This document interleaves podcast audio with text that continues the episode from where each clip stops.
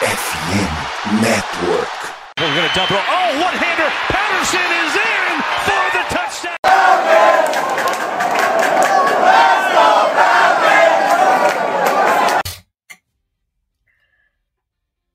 Salve, salve Dirty Birds! Bem-vindos a mais um voo rasante aqui do Falcons Play Action. Para quem não conhece, o voo rasante é um podcast bem mais curtinho, de 10, 15 minutos ali, comentando sobre algum tema ou então é, respondendo perguntas de vocês. E hoje, acho que é um assunto muito importante aí é, que aconteceu nesse final de semana foi a, a troca do, do Dion Jones, né? Ele que foi para os Browns é, por uma escolha, foi uma troca né, de escolhas. Os Falcons receberam uma escolha de 2024 de sexta rodada e mandaram para os Browns o Dion Jones e uma escolha de sétima. Então, assim, cara, basicamente por quase nada, né? O, o Dion Jones foi, foi trocado. Foi, foi literalmente para se livrar do dinheiro do contrato dele. Mas a gente vai chegar nisso um pouquinho mais para frente. Hoje comigo aqui o Jones e o Rick. E aí, galera, como é que vocês estão? Tudo certo? E aí, Vitão, fala Rick. Cara, acho que dá para dizer que é o fim de uma fim de uma era, né? É mais, mais um pedaço do fim daquela era. Eu, o Deon Jones, um dos jogadores que quando eu comecei a acompanhar o Falcons, estão aí todo esse tempo. E é mais um pedaço daqui, desse rebuild que a gente está passando. Acho que foi uma troca boa para aliviar é, salário. Então, realmente, é, foi um cara que foi muito útil mas acho que hoje, olhando para o nosso time, talvez faz muito sentido na questão econômica, na questão até de como os nossos titulares na posição estão jogando e tudo mais. Então, realmente acho que foi uma, um negócio bom de todos os modos na visão do Atlanta Falcons. Fala galera, rapidinho aqui com vocês aqui, dar uma pincelada e falar sobre John Jones. Muito, assim, tipo, o coração fica um pouco partido, né? Mas já não é tão já não dói tanto mais, né? Tantas decepções que nós tivemos nos últimos tempos. Então é mais um jogador que sai e é emblemático daquele Super Bowl.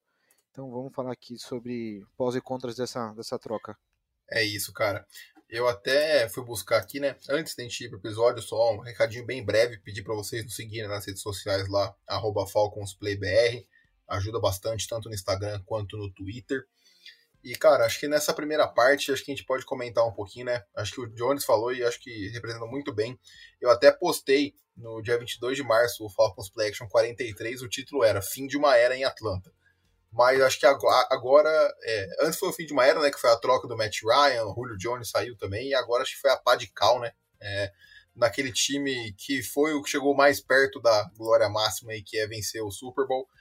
Uh, o Dion Jones que foi draftado numa segunda rodada na classe de 2016, né? A classe que contou com o Keanu Neal na primeira rodada, Austin Hooper na terceira e o Devonder Campbell na, na quarta. Acho que esses são os maiores destaques dessa classe, além do Dion, Dion Jones, né?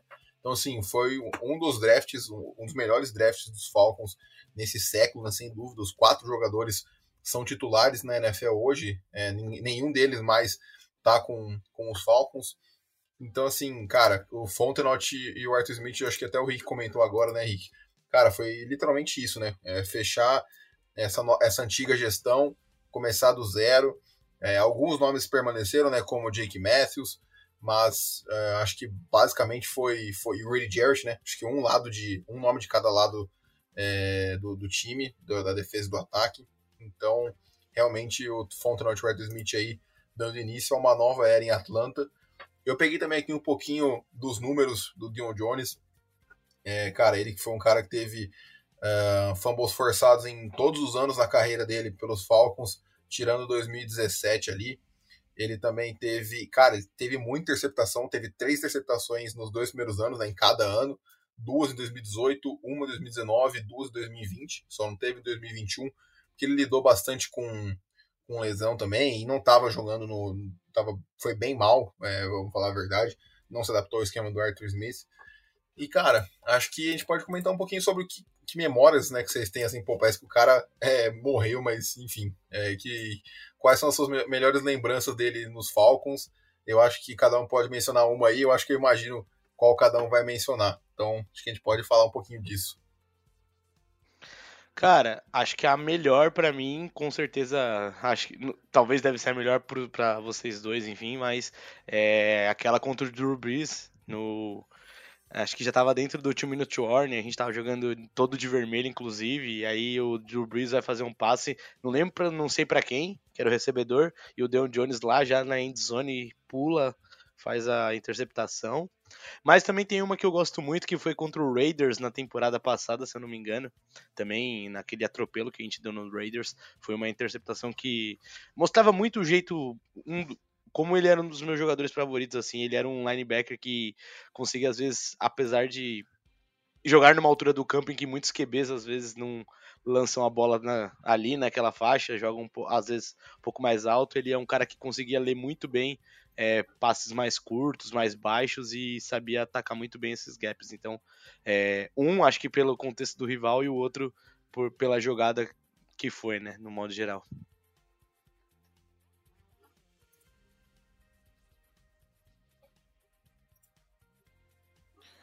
Ah, eu. Claro, com certeza é a lembrança é do Drew Brees nesse, nesse, nesse jogo aí que foi um Color Rush, se não me engano, né? Quem jogou de vermelho e, e os Saints todos de branco. É, só para só pra um pouquinho mais de porque... contexto, foi na semana 13 de 2017 esse jogo. Foi 20 a 17 para os Falcons. E foi, e foi prime foi time, não foi? Cara, essa info eu não vou ter, mas, é, enfim. Mas, enfim. É, tava, tava, tipo, a gente já tava com aquele sentimento, pô, vamos entregar o jogo, vamos entregar o jogo, eis que Deon Jones pula no segundo dar, pega uma, uma, a bola, cai de costa no chão, literalmente de costa, todas as costas no chão, tipo, no ângulo de 90 graus com as pernas, e, e aí a gente só, só ajoelha e acaba o jogo, enfim, foi muito, muito legal mesmo. É... Ô Vitão, eu queria falar um negócio aqui rapidinho, cara, você falou no começo do... O negócio é bem rapidinho. Pô, o cara foi draftado na segunda rodada, Deon Jones, e estamos liberando ele por uma por uma sexta rodada, não do ano que vem, do outro ano, sabe? É, é complicado, né? Você achar valores e, e, e, com tudo que envolve um cap, enfim. Nós não somos experts de cap, mas é claro que, obviamente, nos últimos anos, Deion Jones não, não vem rendendo. Ele foi bem no primeiro ano, foi Pro Bowl no primeiro ano dele. Ele substituiu o Luke Kelch do, do Carolina Panthers. E é difícil achar valor. Então, o valor, geralmente, a troca nunca é quando o cara tá no auge, porque o, cara, a, o time não quer se livrar. É sempre quando o time quer se livrar que acontece essas trocas, né? Então, como foi o Matt Ryan, como foi agora Deion Jones. Até o próprio então, né, mano? Os Falcons acho que, que... não queriam se livrar do Julio. É, mas o Julio, mas o Julio sim, sim, segunda rodada, os Falcons né? que queriam se livrar. Né? Na época a galera chiou pelo valor, a galera achou que foi um valor baixo. É, e, e só pensando um assunto rapidinho, assim, com esse com a liberação dele, nosso dead money foi para 77 milhões, acho que foi isso, deste ano. Então, e cara, só fica mais exposto o quão bom é o trabalho do Fontenot, que está fazendo o, um time ser competitivo com menos 33% do seu cap. É muito dinheiro, menos 33% de um cap num, numa liga tão competitiva.